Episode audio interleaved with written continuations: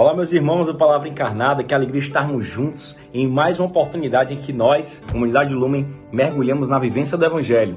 Hoje, dia 15, então, que alegria estarmos reunidos nessa vivência, nessa experiência da misericórdia e do amor de Deus. Vamos juntos clamar a presença do Espírito Santo? Estamos reunidos em nome do Pai, do Filho e do Espírito Santo. Amém.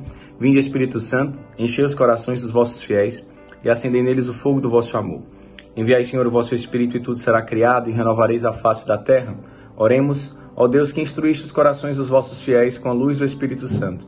Fazer que apreciemos retamente todas as coisas, segundo o mesmo Espírito, e gozemos sempre de Sua consolação, por Jesus Cristo, Senhor nosso. Amém. Seja muito bem-vindo, então, que nessa unidade nós possamos pedir a Deus a graça e a ousadia de correspondermos ao Seu chamado e colocarmos em prática aquilo que Ele nos convida em busca da nossa santidade. O Evangelho de hoje está lá no livro de Mateus, capítulo 5, versículos 17 e 19. É quase uma palavra de vida, hein? Bem curtinho. O Senhor esteja conosco, Ele está no meio de nós. Proclamação do Evangelho de Jesus Cristo, segundo Mateus. Glória a vós, Senhor. Naquele tempo, disse Jesus aos seus discípulos: Não penseis que vim abolir a lei e os profetas. Não vim para abolir, mas para dar-lhes pleno cumprimento. Em verdade eu vos digo: antes que o céu e a terra deixem de existir, nenhuma só letra ou vírgula serão tiradas da lei, sem que tudo se cumpra.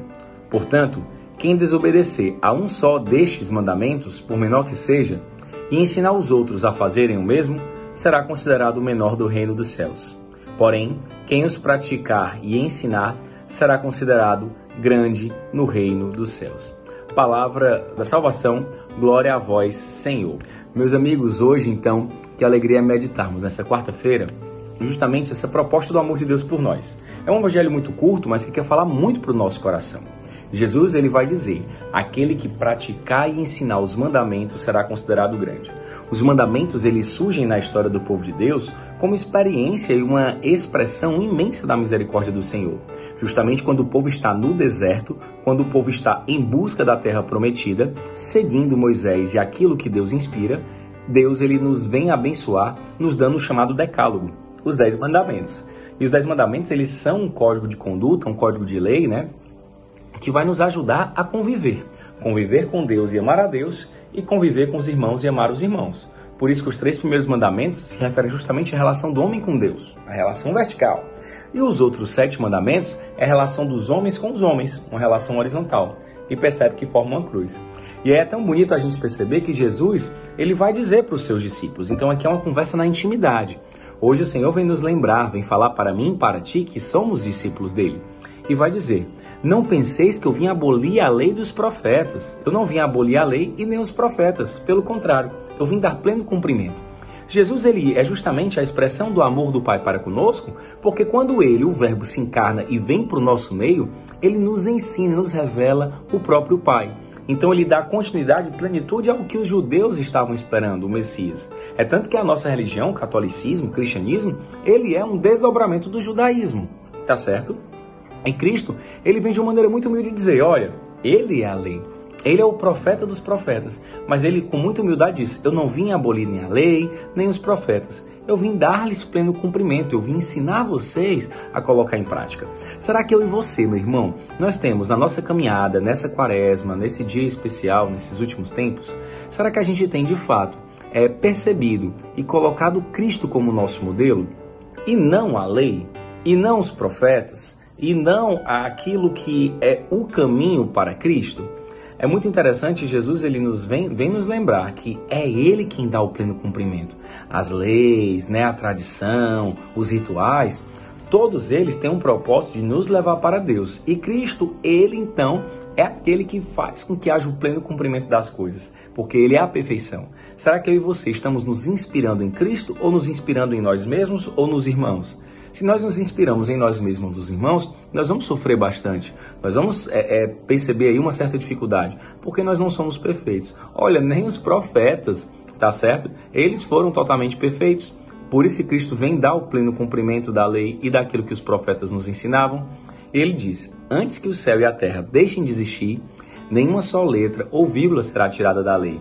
Como os fariseus e o povo de Deus pegou a palavra, pegou a Torá, né, o livro sagrado ali, a própria lei e deu uma supervalorização, colocando a lei no lugar de Deus, Cristo precisou nos ensinar e nos mostrar. Então as pessoas achavam que ele vinha abolir a lei. Pelo contrário, ele vem dar pleno cumprimento. Quem está abolindo a lei são vocês, que estão tornando a lei Deus. Estão colocando a lei no lugar de Deus. É a mesma coisa que na nossa caminhada a gente começa a ficar fraquejando, a ficar triste, porque não estamos conseguindo cumprir os direcionamentos.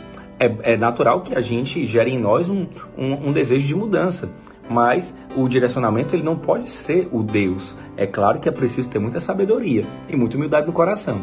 A comunidade, a igreja, ela nos dá um caminho muito bonito de salvação e que nós devemos seguir nesse caminho sim. E quando a gente segue nesse caminho também é um sinal de unidade.